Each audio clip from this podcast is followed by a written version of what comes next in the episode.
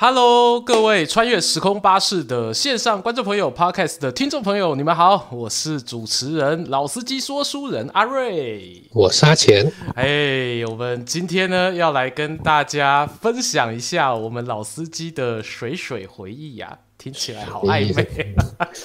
What's meaningful 水水回忆？对，我们现在虽然我跟阿钱，我们两个人故乡都不是台北，我们严格来说算是新台北人。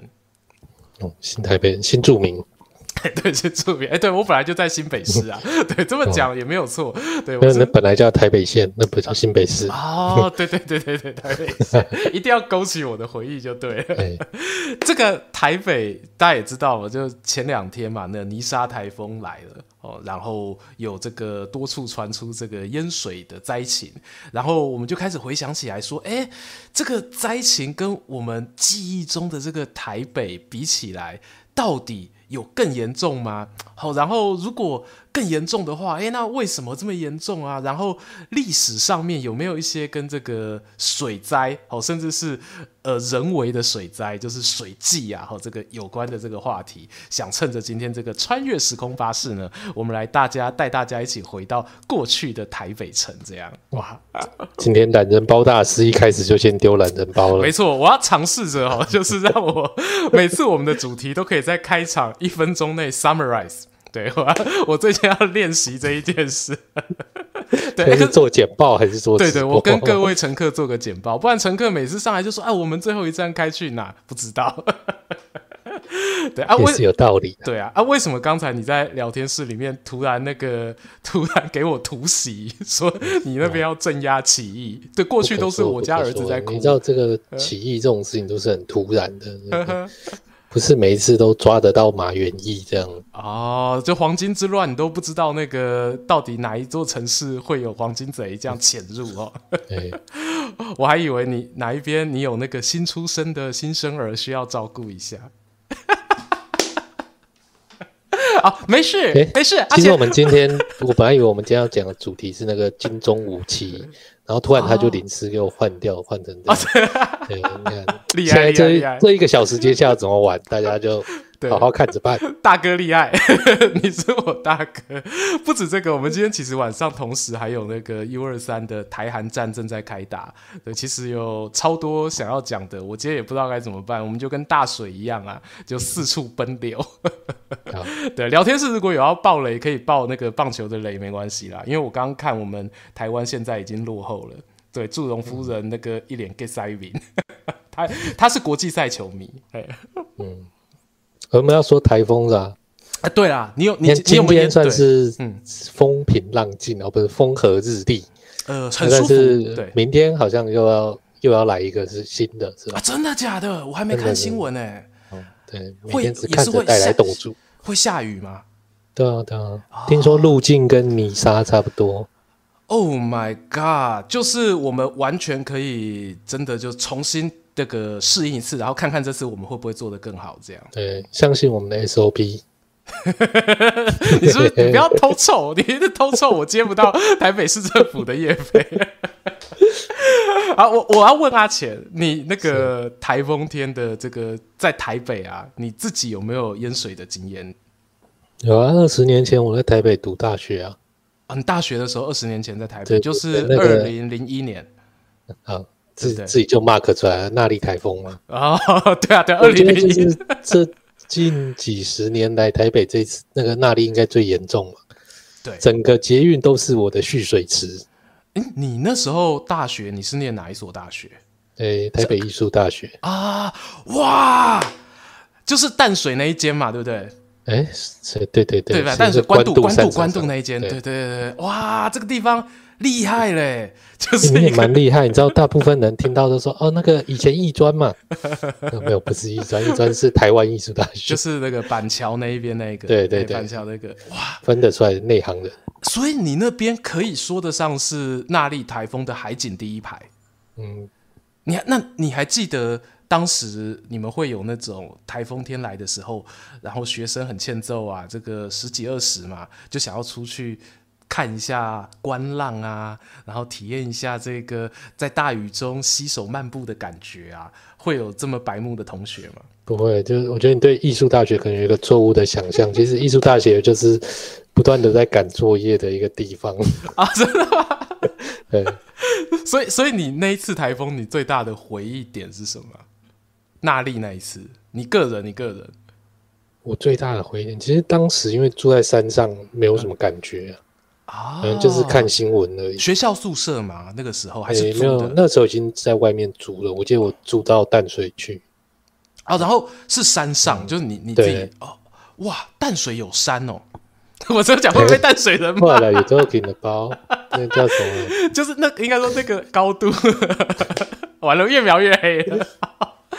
好，但是淡水那边真的也是红毛城都在山上了，人家对对对对对，丘陵丘陵的，对不起，我自己长嘴，所以那时候都是在屋里面啦，也没有出去外面，就是我们是做的非常好的防灾教育这样。哦，我自己印象比较深刻是灾后两件事。哦，居然是灾后而不是风灾当下，为什么？就是、嘿嘿，哪两件？之后那个防水闸门就变成公共设施跟。那个新建案的标准配备。啊，你说那个铁铁做的很大片那一种，嘿。大片，然后也也没有很高嘛，就低低的这样，那每个车道前面都要装这个。那以前不是标准配备啊，大家都直接淹进去。是是，地下室，特别地下停车场，你地下停车场那种豪宅，你没有装这个，你的豪宅底下的车哦，就那时候雨下下，大家都在装那个沙包，有没有？在叠沙包？对。哎，这样这一次，这一次比起来，因为这一次大家也都会看新闻嘛，都有讲说那个题外变道的那些停车场的汽车，就他们没有办法，然后被那个水淹到。但这一次，可能地下停车场因为有了二十年前那一次的经验，所以地下停车场就逃过一劫了。嗯、其实后来那个防水闸门，反而真的都没有什么用到，这这之后再说。我先讲第。啊，你要讲第二个，第二个就是那个人行地下道开始废除。人行地下道，对，本来其实就已经在减少使用量了嘛。啊，然后你说的是不是那种像台湾大学跟罗斯福路那边有的那那个人行地下道？对啊，是那一种嘛，对不对？好，对对对，我我确定一下，对不对？哎，还台北市里面还有啊？现在就其实。慢慢，那从那之后就开始淘汰了，因为那次淹掉之后，其实很多清理什么，其实本来就已经没什么人在用了嘛，哦，使用量已经降低，然后就开始慢慢废除，然后就那个斑马线给它人行穿越道画出来这样。哇，你的这个观察真的是艺术家哎！我这样讲，嗯、我完全没有注意到变少这件事情哎，哎。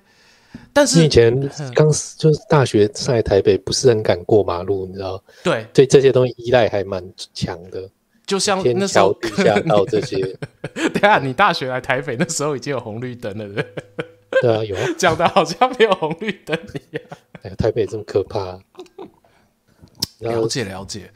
哎，确实，因为那个地下道、人行地下道这个东西，它的排水也是很难很。快速排掉那个大量的积水，对，所以呢淹起来。呃聊天室有人说，那个地下道直接就发挥滞洪池的功能。嗯、哇，这个滞洪池这东西啊，不是开玩笑的。其实我因为我刚刚讲台大嘛，对不对？我说台大前面那个是我自己啦。我到现在为止，你如果要问我台北哪里有地下道，我想起来的可能也就是台大前面成品罗斯福路、新生南路那一条。如果聊天室有台北的朋友，你一定会对那一个大马路口很很印象深刻，对啊，那个基本上是真的是不太方便直接过的，因为红绿灯又很快，然后又很车子很多。可是呢，最爱的是那个 敦化巴德那一个啊，那也对，在台式旁边的 小巨蛋旁边。哎，那个那还在吗？敦化真的是那个那就废了，那啊，那废了是不是废掉了？哦，还好还好还好。然后，可是我跟你讲哦，你刚我刚刚说的那一个地下道新生南的那一个，它还真的旁边就是志宏，呃，不能讲志宏池，志宏排水道，就人家底下是柳公圳嘛，哦，新生南路下面那是柳公圳。嗯、然后为什么我会说那边曾也是有安排这个志宏的功能？因为我在看这个台北的历年来历史上啊很精彩的一个台风。你知道是什么时候吗？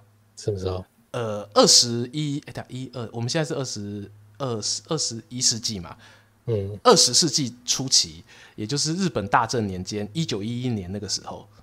哦，哎，可是因为那时候已经日本统治了嘛，所以当时他有留下记录，嗯、也合理嘎仔是是是日本统治，我我这么讲会被骂。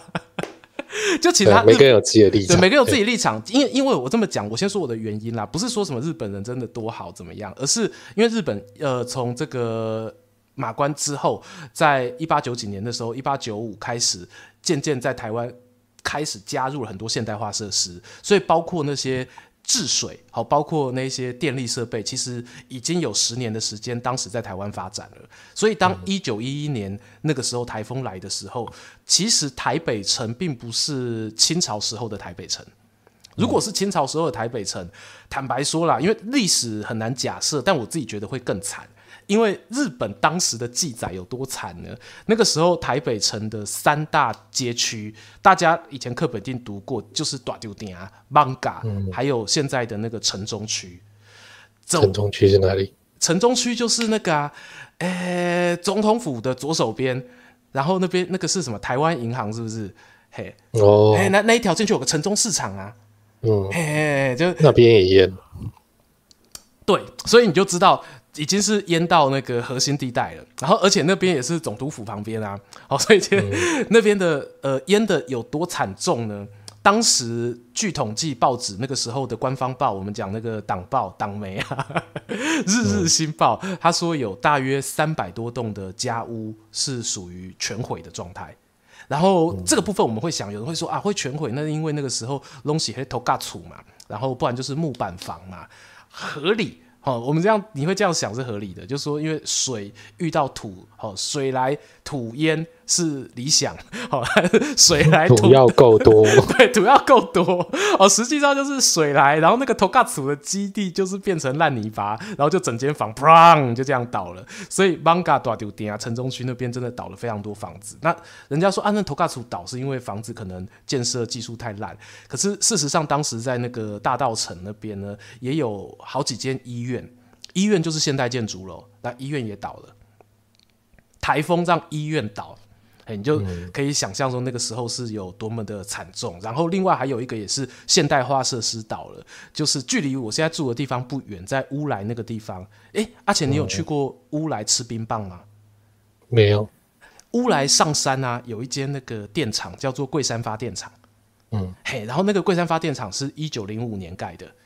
超早，嘿，那时候日本人就，所以我说为什么说还不错，就还好。那时候日本人 有做这些水电的一些基本设施，已经开始做了。他一九零五年盖了桂山电厂，然后很不巧，他当然有注意到台湾很多台风啊，所以一九一一年遇到那一个世纪级的大台风来的时候，桂山发电厂的那些屋子啦、发电设施也是被台风吹得全毁。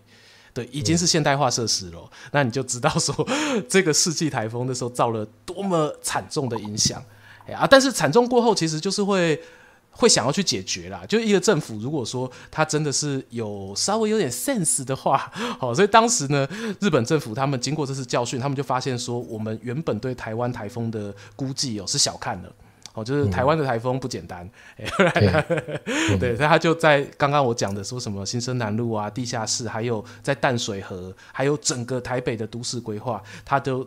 把那个防台的基准就是往上提，要能够预防那种百年一见的大台风，哎，都能够把它解决掉。哦，大概是这样。台湾的台应该是台风的台吧？我觉得。真的真的。台风之岛。台风之岛，哎，合理合理合理。但你说的其实那莉台风那个时候我年纪还太小，而且我那时候应该刚来台北没几年，所以我自己好像还没有那时候去搭捷运或干嘛的。就我的我对那莉台风的印象，其实都是来自于电视新闻。我那时候因为捷运停摆很久，我记得停一两个礼拜有吧？啊，对。然后因为你那时候上，诶、欸、诶、欸，可是你上学那时候要搭捷运吗？不用，但是去那个国父纪念馆啊、嗯、新舞台去做 case 的时候，就会啊，就会需要搭捷运。对，对，这一点真的是蛮。蛮让人会有那个回忆的差别。我要是那个时候年纪大一点，譬如说也是上大学的话，我可能对于纳莉的这个震撼就会更大了。嗯，真的是他，你这样讲，我真的觉得有差别。就是说，像我会觉得说，你说台北后来日本就开始整治嘛，对对对，对。但是其实我记得我小时候那个基隆河都还在搞整治工程，为什么那个国立编译馆要加强推广，说大禹治水截弯取直？因为基隆河那时候就在干这件事情。对。哎、欸，我我讲到基隆河这个，我可以跟大家分享一个小八卦。是，就是基隆河，还有那个，哎、欸，那个叫做汐止。大家讲到台北最常淹水的是汐止嘛，然后整个基隆河岸那一边，还有与汐止的整治呢，曾经啊，好，我这是八卦，就我做梦梦到的。我有个朋友，哦、他当时就负责标案了，然后就标到这样子的一个案件，然后跟台北市政府要呃去提出了。河岸的边坡整治计划，然后当时的主任工程师哦，水利工程师很厉害哦。那个水利工程师，我说很厉害的原因是他刚好哦，在接这个案子之前，他买了一间房子在细致。然后你知道怎么样吗？就当那个做这个梦的人啊，就有提到说哦，他就看那个主任工程师啊。在负责水利整治案件期间呢，他的桌上吼永远摆了一个等高等高线的地图，然后等高线的地图呢就画着那个当时台风来的时候的淹水的水线，哦，可能这个是十年线，这个是百年线，哦，没有千年线啊，对，就是水线大概到哪里，然后他们就注意到了他在画那个线的时候呢，那个线旁边有特别标注一个点，就是那个主任工程师他买的西方，对，然后后来呢？据说啊，他整治完之后，哦，这个案子做完之后很棒，就真的是淹水啊。嗯、每次其实你不可能没有灾情啊，哦，但是那个水呢，永远淹到那个主任工程师家旁边的隔一条巷子就停了，最远就只能淹到这。哎、欸，我其实我我为人很正面，我觉得这件事情很棒，超级棒，超级棒，是不是？就是因为他的房子在那边，所以那个线就会画在那里。哦、就是说你把这个负责的人丢进那个。水深火热的地方，他才会把事情做好，你知道啊？哦、今天他如果不住在汐止，他管你淹到哪里啊？哎，那个，因为我觉得百年线那边 OK 啊，就 OK，这样就好了。现在我住在那边，当然是比我家低啊！你开什么玩笑？哇 可以，可以，可以，可以，我觉得可以理解。好，就从正面的角度去思考这件事情，就是亲力亲为，然后我苦民所苦。我自己都搬进去了，嗯、那我就一定会把这个案子做好，对，做好做满。嗯，好，那个这边啊，开头，哎、欸，对啊，我旁边我切错标题了，我刚旁边哦一直放的是康熙湖，难怪那个肖董提醒我，肖董说我看不到，肖董说，哎、欸，阿瑞怎么还没讲康熙湖？待会会讲哦，待会会讲，谢谢肖董。对啊，所以其实这个台北这个历年历年来的这些台风，这个回忆啊，是真的蛮多的。然后我跟阿钱在讲这个时候，也跟他讲到说，哎，水的这个破坏力啊这么大，好，那所以其实历史上战争当中，我们也会看到有一种那个特别的计策叫水计，那《三国演义》里也有。哦大家也都耳熟能详嘛，有那个水淹七军，那个水淹七军特别屌，对对，水淹七军特别屌。可是我就想要跟阿钱问说，你觉得水淹七军跟火烧赤壁谁比较强？为什么火烧赤壁都比较红？为什么火火烧起来是红的啊？啊啊！人家地方都叫赤壁了，他能不红？我被你解了这一题，是不是？可是我要问的是，水淹七军，我怎么想，我都觉得水的破坏力比较大，所以我我其实是站在说水技比较强的这一边。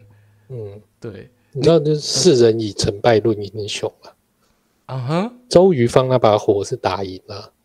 可是关羽放这批水 是没赢啊，水最后的结果还是他最后是发现我们关二哥潮水退了，才发现关羽呃有有穿裤子，有穿裤子，有没有穿我们不知道，因为他外面披着大哥送他的长袍。是，所以你觉得水淹七军有可能？我们那个他最后并没有让大家认为说是，当然是很经典的战争啦，那对关羽来说也是人生的高点，可是却没有让大家。觉得说啊，水技是一种很猛很猛的这个技能。其实我觉得还有一部分是说，就是水淹七军这件事情，就是其实关羽他本来只是要筑个堤防来淹樊城，你知道？嗯哼，就这这件事情是非常历史渊源悠久的，中国人其实很擅长这一套战法，筑堤防挡住水，对，然后再放水，嗯、没错。你看，光是三国时代那个曹操打袁术。用过一次，打吕布又用过一次，没错，刚好都是淮泗一带那边的淮河哈，淮黄河支流。小时候看秦岭淮河线都没 feel，看了《三国志》之后才知道，哇，淮河好厉害。而且刚好，因为淮河它经过的地方也都算是那个时候人口稠密的地方嘛，对吧？啊，人口稠密的地方就有城市啊，所以刚好城市旁边就。都有一个可以拿来打这个城市的这个必杀武器，这有点像那个什么金庸讲的嘛，毒蛇旁边住的住的地方都有它的解药，然后很难攻的城池旁边就有一条可以破解这个城池的河，嗯。我这么讲，你似乎你似乎不服气哦，你似乎觉得我在凹，是不是？你你你诚实讲，你觉得我有在凹吗？嗯，就是说出你的实话。水能载舟，亦能覆舟。不要讲干话。哎，事实就是这样。哦，事实是这样。那你说，说，水帮助他们建立了这个城池，水也可以摧毁这个城池啊？对对啊，对，我就是这个意思啦。对对对，我知道你的意思，我知道就是这个，你知道我的意思。对，我知道你的意思。你刚刚说就是关羽算运气特别好，就是反正要水淹樊城嘛。嘿，而且你我记得看别的地方的记载，就不是他关羽传，另外有地方写说，当时就是汉水上游下大雨，结果大暴涨。啊，不是关羽挡的，有另一种说法，关羽也有挡，也有挡，但是就是他的水技技能在天子威能加成下，就是加了三倍这样子。啊，所以那个外面庞德、于禁他们根本就来不及逃，你知道 这件事情啊，我觉得它也反映出水的不可控性啊。因为我觉得越强的东西，我还是觉得水很强。所以我现在哦对，但是我我比如说，就真的是它会这么强的原因，其实来自于说，它有一部分是人去借用天地之间的力量。因为火，它毕竟呃比较少是那一种，真的是野火焚林啊，就是你这一场战争是突然有一座森林烧起来，然后造成这个战争的局势逆转，大部分都是人为纵火嘛。可是水的话，虽然是有人为去放水，可是它的前提也是要在于说，像刚才可能关羽他要挡汉水，那你也要那个水量要够啊，你不可能挑枯水期嘛。对啊，对啊，你枯水机。挡个尿尿哦！你叫士兵去上游，哎，一人给我拉一泡尿，对，不可能。就是水，它毕竟是有一点有一种借用天的成分在里面，嘿，对，所以我自己，我我我我我是这么想啦，所以我还是觉得水是我认为在战场上如果用得到，哎，它真的是很厉害的一个东西。可是相对来说，你要是没有的话，真的也不能强求啦，嗯。你知道最早这个水记的记载是哪里吗？哎、欸，我不知道哎、欸。你知道？哎，换我炫耀一下，来一下，来一下，掉个书袋，掉个书袋。三家分晋的时候，嗯，韩赵魏要进攻这个晋阳城。哦，那个山西晋阳，哎，对对，嗯，陕西还是山西啊？山西啊，山西没错啊，对对对，还好 还好。对对对，我现在对那里可熟的呢。哎呦哎呦，他们要怎么怎怎么打？啊，对，他们怎么不知道？他们其实就是放有有记录说他们引水灌城这样。哦，嗯、所以是三家，然后已经是三打一了，然后还不够，我还要引水，再加、嗯、加一路军这样子，总共四路军去打你晋阳城，这么狠啊？对，你看那个，然后接下来你看整个战国时代，对，就要不然就是赵国放水淹人家，要不然就赵国被人家放水淹，几乎都是这些。哎，那边那那个他们拿来淹的河，书上有写是哪一条？叫汾河吧？啊，汾水，汾河汾水。哎、嗯，这这个水量居然有到这么大哎！我因为它算是我们大家也知道，我们读国立编译馆的书嘛，以前小时候对中国的河比对台湾的浊水溪还熟，有没有？对啊，但但那个时候对于汾河不算是特别有印象的那一种。对，要是早知道它是个秘密武器，哦，可以打这么多战争，应该会特别去记住它才对。因为当当时的那个建筑水平比较低，水准比较低啊。嗯，对，你看我们平常看图画都说万里长城第一版都是那个帮模器耶，就是那插木棍，然后在中间灌土，就这样而已。你想说像我们刚刚讲到那个 Manga 的 Togatsu 对不对？对，那个就就那种等级，你就缝合就绰绰有余，好吧？哇，可以可以可以哦，合理。原来这是水记的祖师爷。嗯，说到这个你就知道说那个晋阳啊，听说他就是。尧帝的首都哦，尧舜禹汤那个尧帝的首都，其实尧就是开始治水的那个人嘛，那个武帝，哦、就是从他开始治水嘛。啊、那他们一开始是怎么治水？对啊，一开始怎么治？哎、欸，我想我我想一下，扩张水道，一开始就筑堤防嘛。哦，因为没有那么聪明，是挡起来。对，主体挡，这老师都有教，你上课上到哪里去，对不对？我最好是大禹他爸爸就是主体挡水嘛，挡到失败。那是滚啊，哎，大禹爸爸是滚嘛？对啊，我我记得滚，但是滚，对我不是骂你滚，我说大禹的爸爸名字叫滚，就是他字不好啊，所以那尧帝就说滚。哦，可是这个是命名，这不能，这是以尧帝来说啊，尧帝如果是晋阳市长，他不会。说这个治水是我治的嘛？他一定会说是鯀搞的啊！鯀他没有照 SOP 啊！鯀他把东西，鯀把那个淡水，不是鯀把汾河挡起来了嘛？然后把水门挡住了啊！我这样子，我怎么治得了水呢？都没办法啊！对，尧帝是对的。这就是说，就是当时晋阳地区的人就已经会这一套了，叫竹堤挡水，有没有？嗯。所以你说这个战国时代从这边开始。流传出去也是对，有那么点道理啊。对，哎、欸，各位观众，我讲的是尧帝哦，我跟你们说一下，大家不要 对号入座。不是刘邦，不是汉高祖。呃，对对对对对对对，对，好。对，这个其实大禹治水的故事，阿钱之前也有跟我们就是大概有分享过嘛。我自己觉得那个算是刷新我的三观。嘿，关于哇，这个这是有点厉害。那哎、欸，那是我们哪一集讲的、啊？我想想啊，对，我想想，糟糕，完蛋了，完蛋了，完蛋了，因为我们家试播集有十几集哦。好，那个，那这样太棒了，大家就一集一集从第一集开始听哦，然后 听到这边来，你就会发现有一集我们有在讲那个大禹治水啊，对，因为这件事情题目猜的，嘿嘿嘿，对，没错没错。好，我们刚刚讲到哪里？哦，你你刚刚分享到说从呃水记的祖师爷，而且其实水剂。跟治水基本上它应该是会连在一起的啦。对啊，对啊，你没有治水的技术，你就没办法去用这个水剂。嗯。好，那我这边呢、啊，终于啊，那个肖董哦，哈，那个刚刚要提醒我们哦，邓来哦，邓来、哦。上古史讲完，要来到近代史，要回到现代了啦。因为这一次的台北淹水啊，很多、呃、有趣的，因为阿瑞我自己喜欢台湾历史嘛，就很多台湾史的朋友啊，在跟我分享说，哇，他们看到那个台北淹水的样子，仿佛哦，康熙时候的台北湖再现。啊、你朋友这个年纪都好小。你说我朋友年纪都好小，为什么？为什么？为什么这么讲？这样就在线。哦，对，大家看过的那个，对，大家看过的东西比较少吧？对，因为其其实啊，我认真讲哈，呃，泥沙台风之前有一个台风叫苏迪勒，这个比较近，你有印象吗？苏迪勒台风。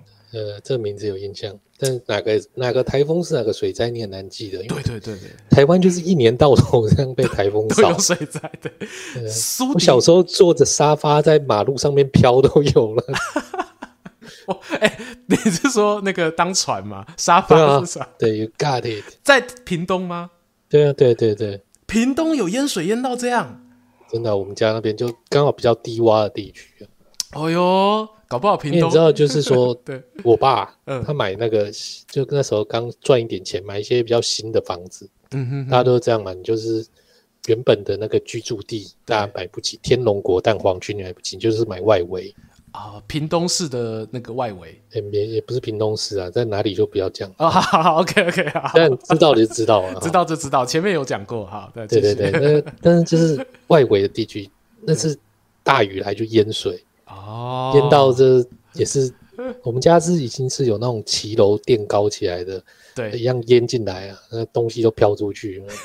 坐在沙发飘出去，然后那个大卡车开过去了，就像浪一样，哇！你又退回来，然后大卡车走，呃，又开始出去。哎、欸，你不用去六福村呢，你就可以玩到急流泛舟。我这么讲是不是很没有良心的？那其实就是说，你如果对往市中心走，因为后来那天只有我一个人在家，后来我爸就跟我联络上，叫我自己走出来，走到市区上，虽然脚那个。已经淹到腰了，还是就走出去？你那时候是小孩吧？对对，小孩让你一个人走这个大水，水深那天只有我在家里。对，嗯，其实算算是你爸爸心脏也是大颗的哦。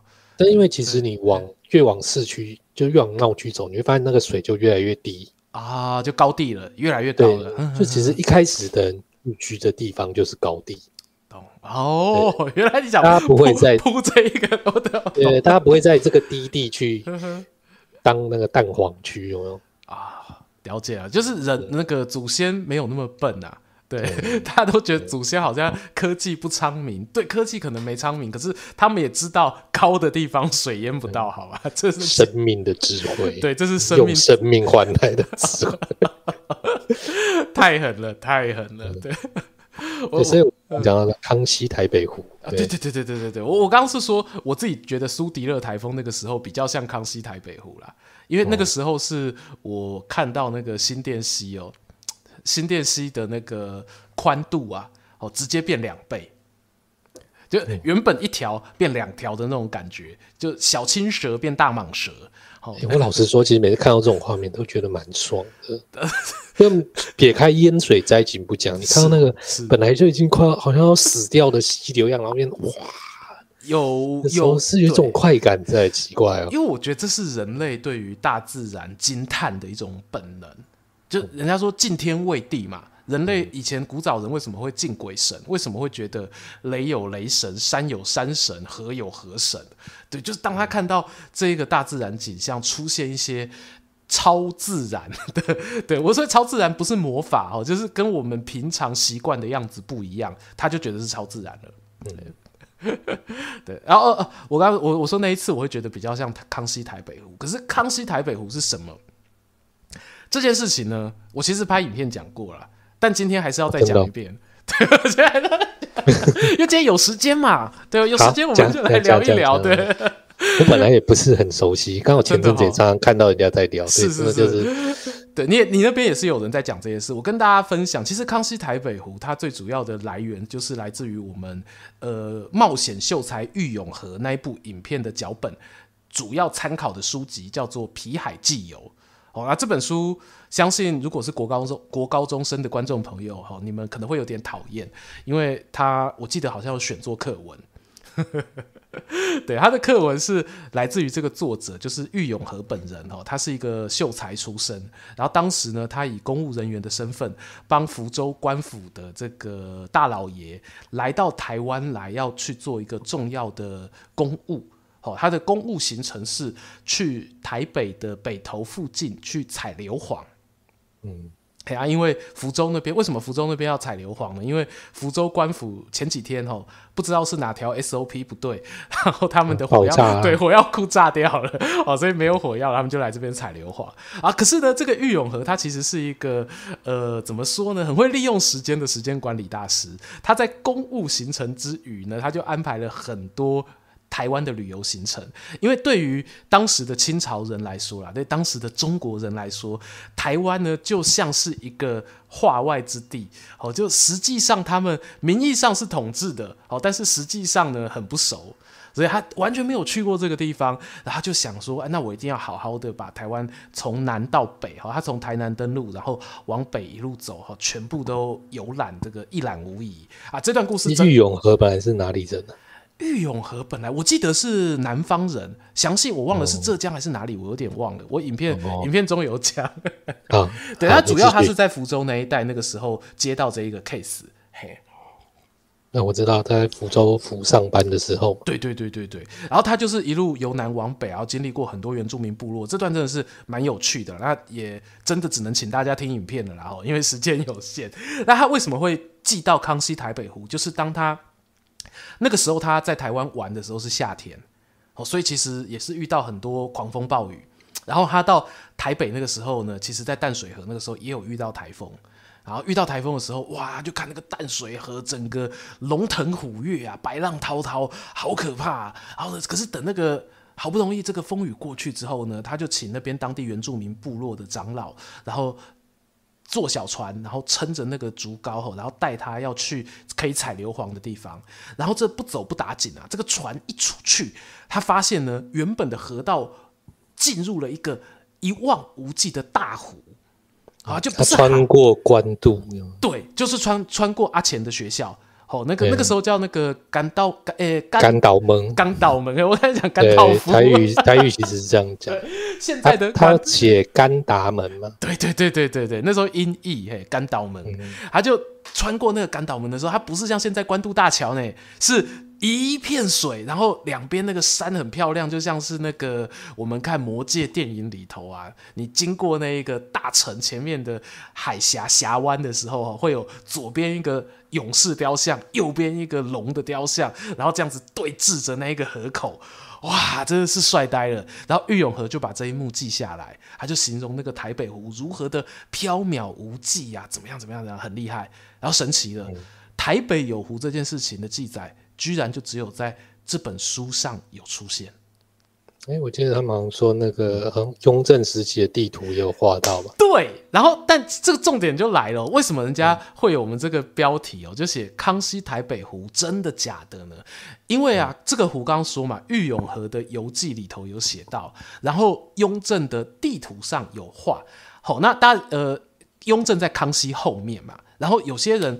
认为康熙台北湖是真的的人呢，他们就会说：哎，为什么会有这个湖啊？不是因为像现在台北城是因为台风淹大水。他们那时候的猜测是说，在郁永河去台湾的前三年，台北发生过超级大地震。这是那个当地一个淡水社长，对，他跟他分享，嘿哎，他就跟他分享说，因为有这个地震，所以把这个水哦这样子震出来了，对啊，可是。嗯问题又来了，这个翻社社长跟玉永和讲到的这个大地震，能够震出这么大一片你都看不到尽头的湖，表示这个地震是很惊人的。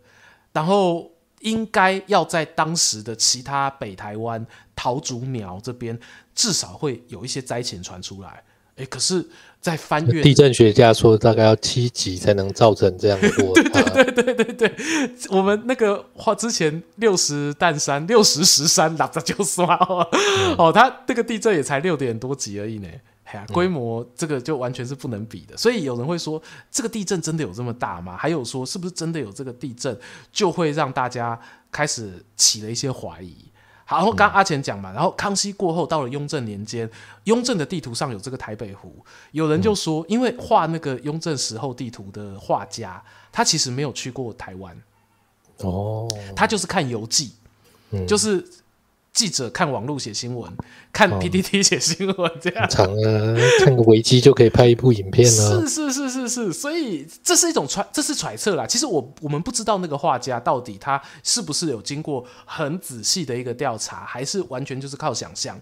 因为如果他完全靠想象的话，那他确实画出来的那个地图就会像现在我们看到的那个雍正舆图一样，它的整个台北湖的范围哇超级大，对，然后那个超级大就是。刚刚说的要七级大地震才震得出来的这一种规模，我觉得啦，如果是黄鱼图的话，它不太可能就是赵玉永和的这个虎烂文学游记，对不对？对，至少那个雍正那边应该是有类似的资料。对，可是康熙舆图其实就没有那个虎了啦。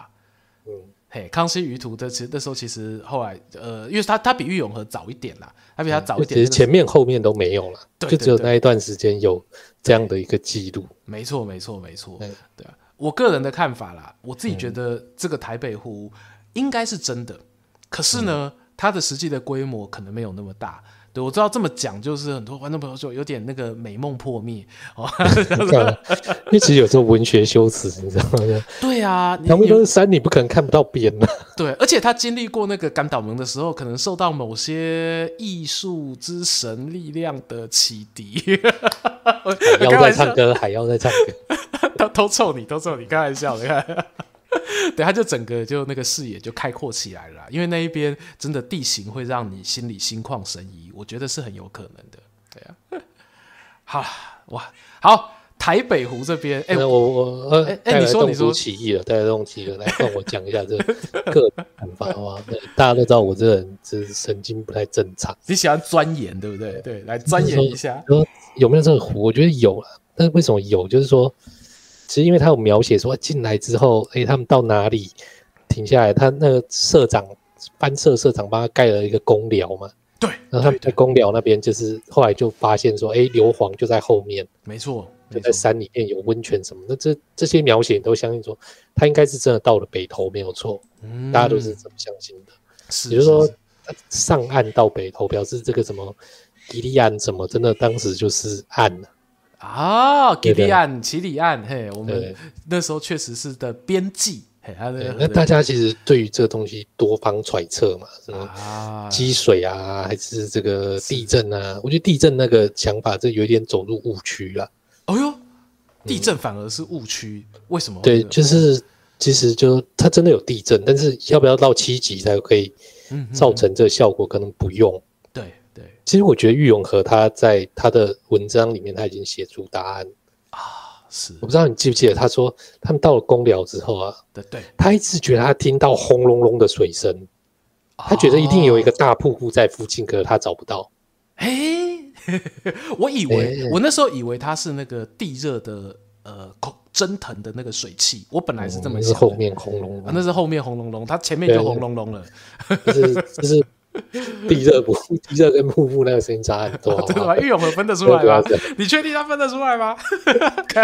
没有，因为如果吃那个的话，他到那边的时候，他会写说啊，原来这个我听到的声音就是这一个啊，他不会留一个伏笔在那边，后来根本就不去解决嘛。那个伏笔就是万年伏笔，没人知道。OK，我是这样想啊，我的这个地理跟自然科学不是很好，乱讲，大家乱听就好。是，请说，请开始你。就是说，可能本来除了关渡的干岛门之外，这个地方其实还有另外一个出水口了。哦，地下水吗？我不知道，嗯哼，不知道。OK OK，对，可能在那附近，就是还有一个可以把水流出去的管道，所以以前这样积水不会整个起来。哦，那个水流量，诶，出口够多的话，它可以流掉嘛？合理，合理，合理。但是可能那三年前那次大地震塞住了。对。帮刷塌掉啊！啊，对，大家都变筛子。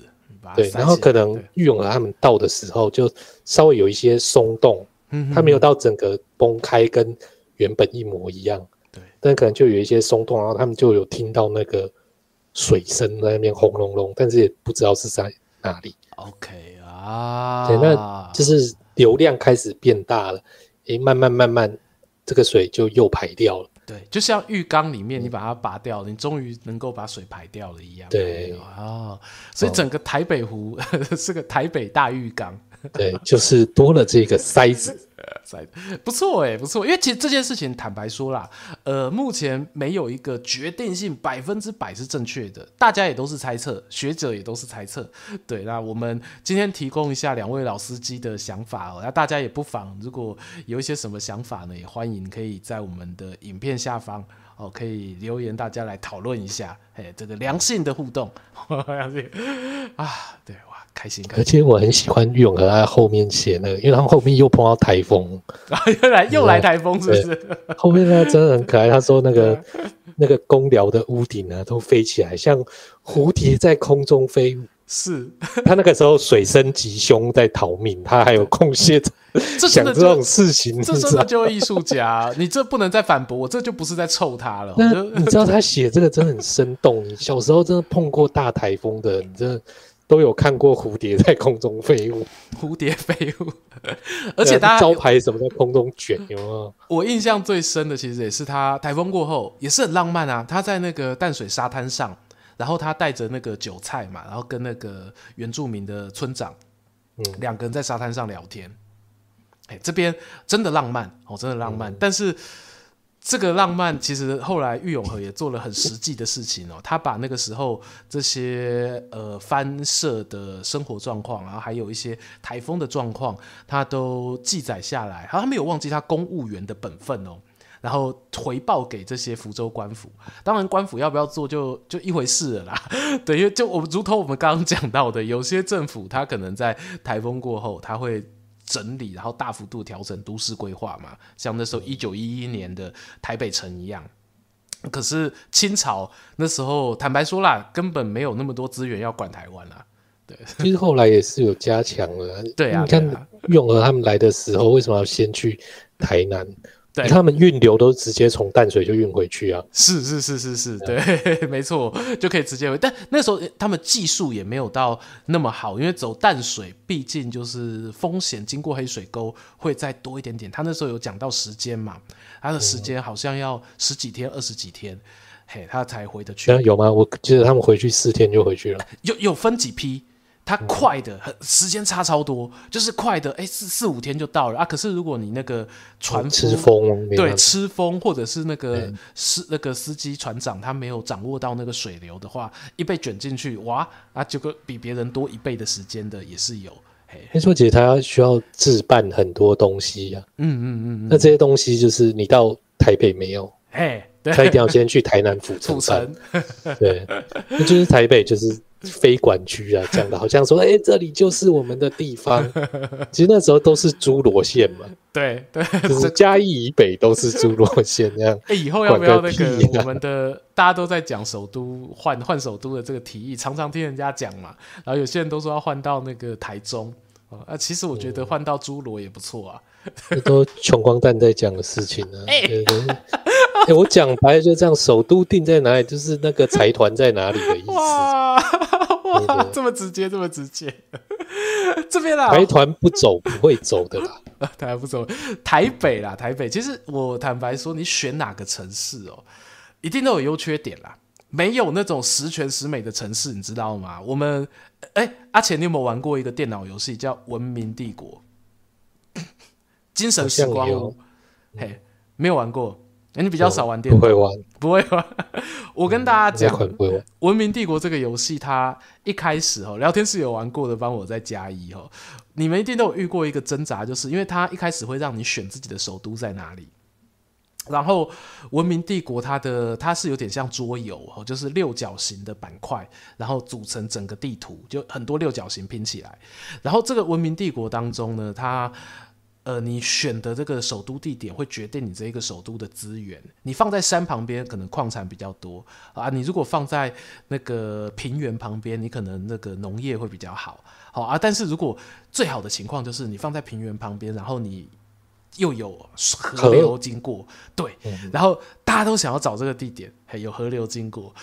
可是呢，问题就来了。河流经过，大家知道就可以灌溉农田，哇，好方便啊，怎么样？然后这个城市就可以发展起来。可是呢，大河旁边，你就永远永远你都要面对不知道什么时候要来的水灾。没，外行人。外行人做外行游戏，就是我不能够理解大河，然后一定有些内行人可以理解大河，对不对？为什么古文明真的会从大河旁边兴起，对不对？是，是，是，对。两河流域，尼罗河流域、黄河流域，对不对？没错。大家怕水，大家一样去研究这个跟水相处的方式啊。对对，就你你已经知道这个东西会给你带来利益了，然后。但是你要怎么样把风险降到最低嘛？对对 对，这个这需要讲吗？就是我们之前提过，其实就是研究这个天文历法，嗯，就是为了这件事情啊，是寻找那个雨季的循环、泛滥的循环。对，哎，对，这件事情其实是很重要。你看这些股民一定都有自己的天文历法，没有的都是去旁边。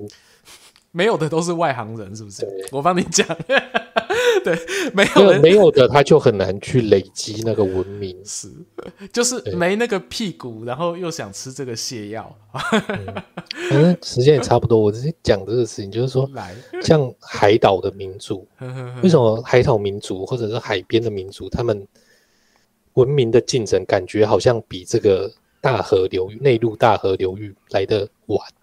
哦，其实他们的起源都是很早啊，对不对？对，但他们很难累积，好像有这个倾向哦。我觉得你不想别的，你讲台湾的就好了。是，光是那个台风，你不知道什么时候来。当你发现要来的时候，它已经在你头上，然后连炸就炸你四五天。你走的时候再带一个西南气流，叫人怎么活啊？这是你知道？对，然后万万一以前没有卫星云图，哦，他不知道台风走了，嗯、旁边又有一个，然后直接给你一个共伴，还是什么藤原效应？我不知道啊，就是直接两个台风变一个，哇，那加起来再回马枪回来。身为台湾人都知道，这个不是一年一度，这个是一年可能好几度这样子，对不对？那秋天来更惨。就是说，那个内陆他们那边是比较不会有这种事情的，随随机性，尼罗河也没有，也没有地中海台风这种东西会扫到他们，没有，他们就是靠尼罗河的上游泛滥啊。可可是那个啊，有个地方，美国西部有飓风啦，嗯、对，佛罗里达那边要靠海。美美国西部有什么古文明吗？Any question？你害我撞到麦克风，我刚撞了一下。好好好，这一点啊，我我其实觉得就是那个随机性，那个灾难的随机性跟灾难的可预测性，呃，确实是有很大的一个差别。对，然后但是呃，也如同刚刚阿钱讲到的，尽管啊，你要放在大河旁边，很多的这个呃，你要做很多的研究，很多的背景，可是还是很多优秀的。政权或民族，他们会选择大和。呃，你不要说台北啦，我们台北当然这样自己讲自己优秀，不好意思。我说那个大阪、Osaka，对，Osaka 也算是经典古城。伦敦，哦，伦敦也算古城。还有刚刚阿钱很推崇的杭阿来埃及。对，这些这些城市，他们你有那个胆量哦，去选择大河旁边，然后又有那个摘雕去研究这一些。呃，用先进虽然听起来有点政治不正确，但是我自己觉得没错哈，就是他们真的比较聪明，他们能够把自己的文明累积起来，然后呃，每一次灾难过后，他的反省，然后他的记录哦，可能这个是十年线，这个二十年线之类的，嘿，把这些东西记录下来之后，我们其实人本来就永远不可能说完全避免灾难嘛，但是。你的灾难是不是可以给你带来教训？这件事情就决定了你这一座城市之后是不是会光荣起来的一个原因了。哇，刚讲的好像那个海岛民族很笨，我稍微帮他们说一下话。你自己讲，对我自己讲的，所以我觉得我要 帮他们说一下话。是是是是是，来来来。然后像那个我爸，他算是山里人，然后不管在中国那边还是。台湾这边都是做个靠山的，OK OK，但是我妈是澎湖人，对，就是你知道我妈她就比我爸会看云，她看云，她知道要变天，对对对，就其实他们桃海人还是有桃海人的本事啊，那个种田人所不知道的功夫在里面。他呃会预测的这一个点啊，哎，真的是不一样。因为你讲说那个你妈妈那一边，其实因为我小时候我对台风的最大的一个回忆，最恐怖的啦，其实也是我住在渔村的时候。我住在卯澳渔村那一段时间呢，遇到那个台风来的时候，因为我们旁边外面就是太平洋，哦，太平洋距离我住的学校宿舍是不到一百五十公尺。就是我是在行水区范围内，那个行水区，那海如果这样淹上来，哎，事实上也是哦。每次台风来的时候啊，我在宿舍里面，我都会觉得海浪已经打到窗户上了。真真的不是小时候的小小朋友的那个恐惧想象，是真的，因为窗户干掉之后都会有那个白白的盐粒。嗯，嘿，然后但是呢。台风尽管这么可怕，可是问题是我们渔村里面的那些阿伯阿姆嘛，他们如果要出船，或者说他们要潜水去捡海胆的时候，他们总是可以知道说浪什么时候会走，因为台风来那个几级浪，基本上你是不可能潜水下海的。可是问题是，当这个风雨一停之后，我们走在渔村里面，我就会看到，哎，怎么已经有我那些同学的爸爸妈妈，他们已经要准备下海了啊，他就不担心说船开到外海之后又被风卷走嘛？对，呃呃，一种想法是说，哎，我我已经都姓名了，就是我如果现在不出海，我可能没有钱赚，这是一种想法。但是另一种想法其实是渔村的人，其实我坦白说，在比较早的时代，他们是赚不少的。嗯，对，以前台湾渔业还很兴盛的时候，渔村不穷啦，哈，我们不是散假啦，我们里面还有酒家呢，还有酒楼呢，能够开。说海鲜到底奢不奢侈？回到这个问题了，对，对，就那那个时候，但是他们却能够像阿且刚刚讲到的一样，他完全可以预测到说那些海象的智慧，呃，海象的起落啊，那些风浪的改变，哎，这个就是。大和民族哦，他们不见得有这样的一个环境哦，可以让他们研究出这个东西了。对，嗯，你看草原民族他们打猎，他们也找得到猎物在哪里。哎呀，你现在连草原民族都都怕得罪。因为我刚刚突然想到这个观天的这个古时候叫做风角之术，因为其实阿瑞刚刚讲的，这好像这些人是妖术师。风角哪一个风哪个角？诶，风吹风，风吹风啊，角是头顶那两个角的角，角头的角哦，风角之术，哎，这个这个我坦白讲，我是真的真的没听过。嘿，那你说它是草原民族这边呃比较常会出现的一种占卜天气的方法吗？诶，应该说风角之术，它是用风来占卜。在汉人里面只讲用风来占卜，哦，所以你闻风的味道，你就知道说多远的距离有什么生物，啊，有等敌人有多少人这。那这些不就是斯卡罗的风祭司啊？对啊，对，斯卡罗电影里面，对他们那边廊桥式的翻射里面有的 印第安人的技术，好吧？对，匈奴人的技术，蒙古人的技术，对，所以对他们来讲，这是日常，好吧？这不是妖术。那这个你说明后天会来的那个台风，我们就在呃淡水河、基隆河哦，我们各自插一个那 个旗子，然后安排我们的厉害的人去那边开始 听一下。风这样，也、欸、真的是，我本来还想说来讲一个这个祈雨七步骤，你知道？祈雨七步骤，对对对。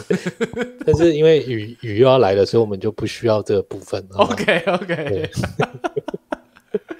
改天干旱的时候，我们再聊一聊，说这个古时候的人怎么样子求雨的。古时候怎么求？那我这边在好奇，有求雨，但是我们现在有可能会需要的是。有没有那个停雨？挂晴天娃娃，你第一天出来混，这个是古时候的吧？我还知道那个以前我们庙会，我们艋舺挂的，你要在办活动之前，你要写那个风雨免潮。你有你有看过这四个字吗？没有、欸。风雨免免免朝哦，我知道。对对对对对，朝廷的那个朝，朝廷的朝，它意思就是说，我们今天可能像哎、欸，这个昨天很红哎、欸，青山宫，糟糕，对，欸、青山宫枪战事件哦，就这些，譬如说青山青山王要出巡的时候，然后如果怕说遇到像哎、欸、这个泥沙台风这样子的这些大雨，然后就会准备一个令牌，好，上面写风伯雨师免来朝拜。哦，风雨免潮，这可能可能是那个听讲了之后有印象，对，讲了之后有印象，这可能是我印象中了，因为比起晴天娃娃来讲，我这是再往前推一点，嗯、有可能是类似这样子的一些诶、欸、地方习俗哈，然后用这种东西看能不能够，如果你的科技涵养不够的话，你没办法预测 那些天气的变化，哎、欸，那你就用这种方式。对，也是另外一种人类面对自然灾变的应对之道，至少心理上比较过得去啊。哎、欸，你刚刚讲邦嘎，我才想到这件事情，就是我是读那个《碧海记游》，我才知道说，就是邦嘎其实是一种独木舟，是吧？嘿，有此一说啦，说那个小船嘛，平埔族他们划的小船，嘿，对，他们那时候从巴黎就是贼邦嘎进来淡水这边，对，对对。还有哦，而且你讲到还有，突然想起来，刚才说的那个一九一一年啊，那个超级大台风，，Manga 这个地方，它本来呃也是灾情惨重，然后日本政府当时也对 Manga 做了一个特别的规划，他把淡水河那一边的一些潮间带，我想潮间就行水区啦，就是淹水啊，会淹上来的地方，他把地基垫高，然后所以某种程度上，它也让后来的这个 Manga 港。它变得没有办法像以前那么繁华，因为整个外推了。哦，所以是他们去垫的。那一部分也是泥沙淤积。对，其实它两种。当我一直很想问你这件事情，已经十点了，怎么办？哎、欸，这这这屋。就是其实遇永和之后，那个对清廷开始对台北比较重视嘛。对对，船可以开到山，你看开到万华、邦嘎都是后期。的港口了，以前可以开更深嘛？对，以前可以开到更内陆。对，就是为什么就是突然淤积的这么厉害，你不觉得吗？就不到一百年的时间，对，照这个淤积速度，这淡水河早就该消失了，淡水河早就该没了。对，有他那个一九一一年过后，确实在记载上面呢，你有看到哦，日本人他们有做，包括像 Manga，包括像大丢店啊，大丢店现在大家也已经跟以前那个港口的位置不一样了，现在去有那个蓝色公路，公路。对，蓝色公路，然后它的位置其实也是外推过的，对，嗯、这个部分我自己觉得以治水工程来说，会是我。也蛮有兴趣研究的一个话题啊，然后啊，再加上其实祝融夫人以前的工作跟这个河滨的高滩地有一点关系，哦，这大家都知道吧？祝融夫人就是专门战公公的啊，真的吗？哦，对对对对对对，大家以为他是管火的哦，其实他也管过水。对，所以这这故事呢，我想就我们未来啊，有机会我们，因为我觉得一定有机会啊。台湾这个台风，每年其实这几年已经算幸运了，没有那么多。哎，我觉得以后应该是还有机会可以聊聊这个话题。我我们还是期待没有机会，好，没有机会，没有灾害，好不好？啊、这样吗？我们刚才跟大家讲啊，这个灾害是你学习成长的机会啊。正向正向，对。嗯，现在科技进步就是这样。对，小孩子在过度保护中成长，真的。好。感谢啦，感谢大家。我们这个还好啦，没有加班加很久。我们正常时间，大家还是到站了，还是到站。我们最后今天很开心哦，这个跟大家分享一下自己对于台风天的一些回忆。然后聊天室里面也有人在聊说，这个不同的人他们选择住在什么样的城市哦，到底是不是天龙人呢？诶，这个东西未来可能也是另外一集的一个话题了。对。阿钱有没有要补充的东西呀、啊？没有。哎呀，这么干脆哦。嗯，我向来就这么干脆。好。那各位观众朋友啊，就感谢你们今天的收听啦！哦，那如果说你喜欢我们的节目的话呢，不吝惜在 YouTube 这边啊留下订阅、按赞哦，那帮我们分享出去是最大最大的感恩啊！如果说你是搭车的朋友呢，那你可以挑选自己喜欢的 Podcast 频道哦，不管是 Apple Podcast、Google Podcast、SoundOut、Spotify 哦，通通可以听到我们的穿越时空巴士哦。我今天讲好顺哦。嗯，很难哦，这种 跟绕口令一样，大家可以试着讲看看。对，对啊，我们就准备下回分晓啦。然后啊，我明天，对啊，明天本来就是这个这个东西不是做一个那个东西在旁边让人家点就好了吗？但我觉得讲起来比较有诚意啊。但是因为你如果看不到荧幕的人，那就表示他本来就用 Podcast 在听啊。哦，对哦。欸、你突破盲点嘞！对，好，那你现在在看直播的人哦，去追一下 Podcast，可以再听第二遍。干温啊，干温对，干温啊，吼，干温罗啦啦，吼。那接下来就我们下个礼拜四啊，九点我们空中再相会，大家拜拜，拜拜。